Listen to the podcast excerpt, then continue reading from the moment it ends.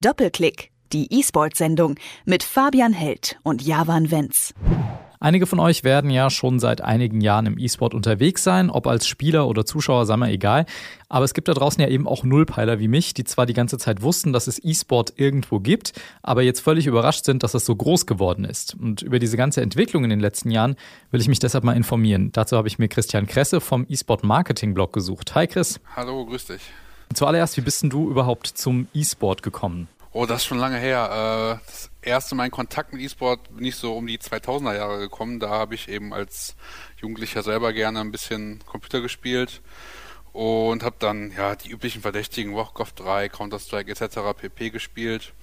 Und so richtig zum E-Sport bin ich dann aber erst so 2007 gekommen. Damals bin ich in meinem ersten äh, Clan beigetreten, habe mich da eigentlich relativ schnell dann auch in die Organisation eingearbeitet, habe dort als ähm, ja, ehrenamtlicher Redakteur gearbeitet und ja, das sage ich mal, war mein, mein meine ersten Schritte im E-Sport, habe dann danach quasi mich in diesem E-Sport-Club ja in unterschiedlichen Positionen ähm, ja ausgelebt und schlussendlich dann auch neben meinem Studium da dann meine berufliche Zukunft gesehen und äh, im Jahr 2012 da meine eigene Agentur im E-Sport-Bereich eben gegründet. Kannst du so einen groben Abriss geben, wie sich die Sportart verändert hat, gerade so in der Popularität auch, seit du das machst? Ähm, wenn man ganz an den Anfang zurückgeht, kann man natürlich auch sagen, dass beispielsweise damals in den Spielotheken, wo dann Street Fighter oder Pong ganz, ganz früher äh, gespielt wurde, auch schon als eben E-Sport bezeichnet werden konnte, weil E-Sport im Grunde ja nur das kompetitive Computerspielen darstellt, also das Gegeneinanderspielen, um am Ende einen Gewinner zu ermitteln.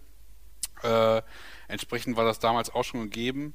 Ähm, so der nächste Schritt war dann ungefähr so, als die LAN-Partys so ein bisschen Trend wurden. Das heißt, man hat sich dann im Grunde in einer kleinen Gruppe zusammengetan und äh, entsprechend Computerspiele gezockt, zu Hause oder in irgendeiner Veranstaltungshalle, aber alles noch im kleinen Rahmen.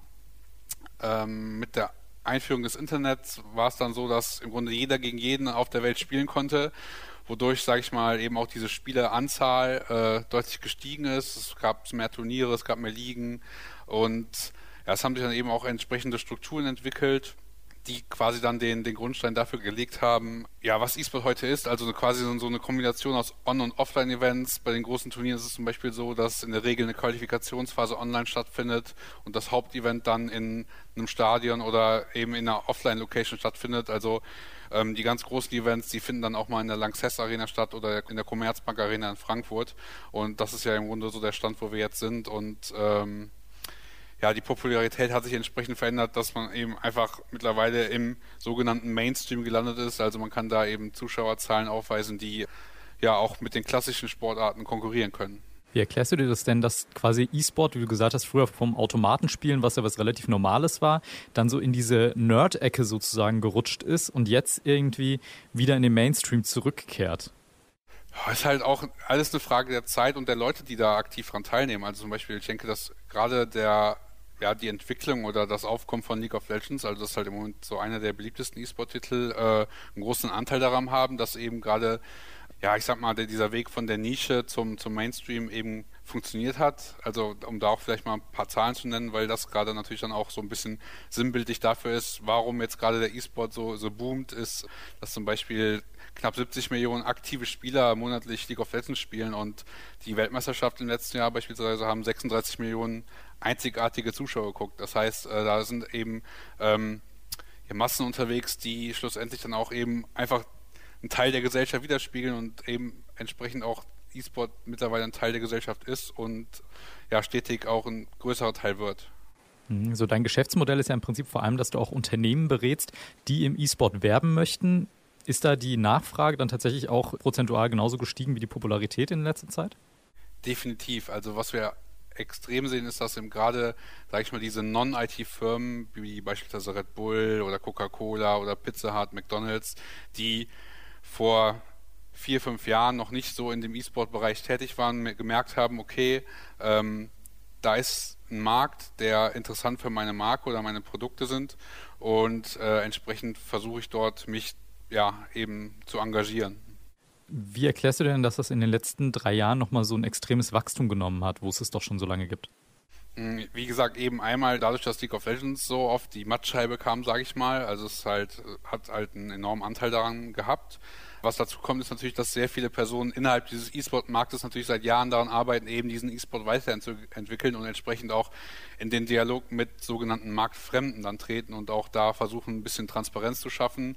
Und ähm, ja, das erleichtert natürlich auch dann, sage ich mal, diesen großen Unternehmen oder den äh, großen Werbetreibenden diesen Eintritt mit so wenig Risiko wie möglich eben zu machen und äh, schlussendlich hat das eben auch dieses Wachstum unterstützt. Im weltweiten Umfeld sind die deutschen E-Sportler ja meistens Außenseiter. Der E-Sport-Markt ist dadurch in einigen anderen Ländern auch nochmal ein ganz anderer als in Deutschland.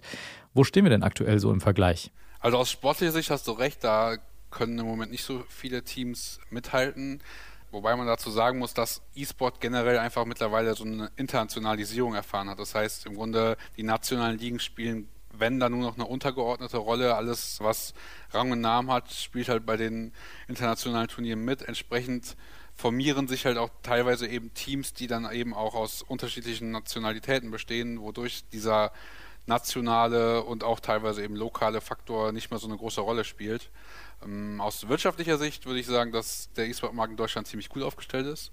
Beispielsweise mit Turtle Entertainment bzw. der ESL haben wir die größte E-Sport-Liga der Welt ähm, hier in Deutschland ansässig. Dann haben wir mit Riot Games in Berlin, die dort die LCS, also die League of Legends Championship Series, die größte europäische League of Legends Liga ausrichten.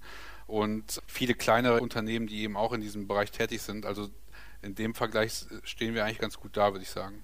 Hm, dann würde ich gerne nochmal zurück zu deinem Blog gehen. Du schreibst viel von Early Adopters. Was genau bedeutet das denn und warum ist das so wichtig?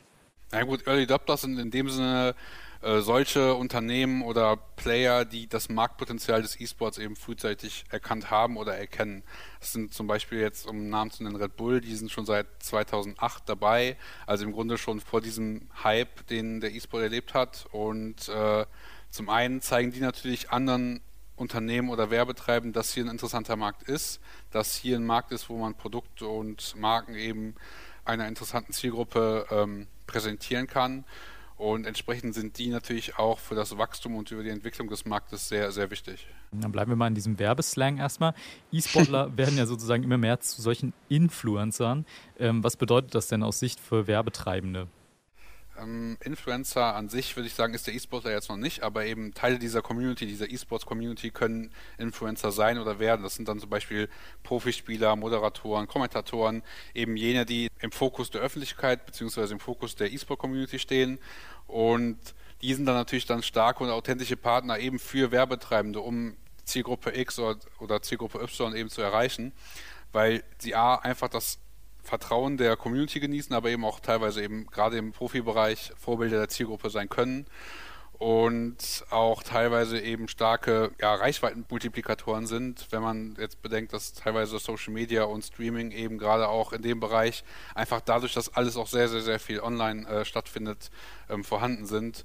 Vielleicht auch da, um mal ein paar Zahlen zu nehmen, also zum Beispiel im Streaming-Bereich, äh, manche League of Legends-Spieler, die äh, erreichen da über 70 Millionen äh, Zuschauer insgesamt, seitdem sie angefangen haben zu streamen. Und äh, entsprechend ja, ist das eine Reichweite, die natürlich auch für äh, Werbetreibende oder Unternehmen interessant sein kann. Du hast eben schon mal angesprochen, dass jetzt mittlerweile auch sehr viele Nicht-IT-Firmen angefangen haben, da zu werben. Bei, sagen wir mal, McDonalds oder Red Bull ist es ja fast schon noch was, was so ein bisschen dem Klischee entspricht. Aber wenn man jetzt mal von der Wüstenrot-Bausparkasse ausgeht, die die ESL-Meisterschaft jetzt sponsert, was ist denn davon zu halten? Also ich würde jetzt zum Beispiel keinen Bausparvertrag abschließen, nur weil Wüstenrot die ESL sponsert.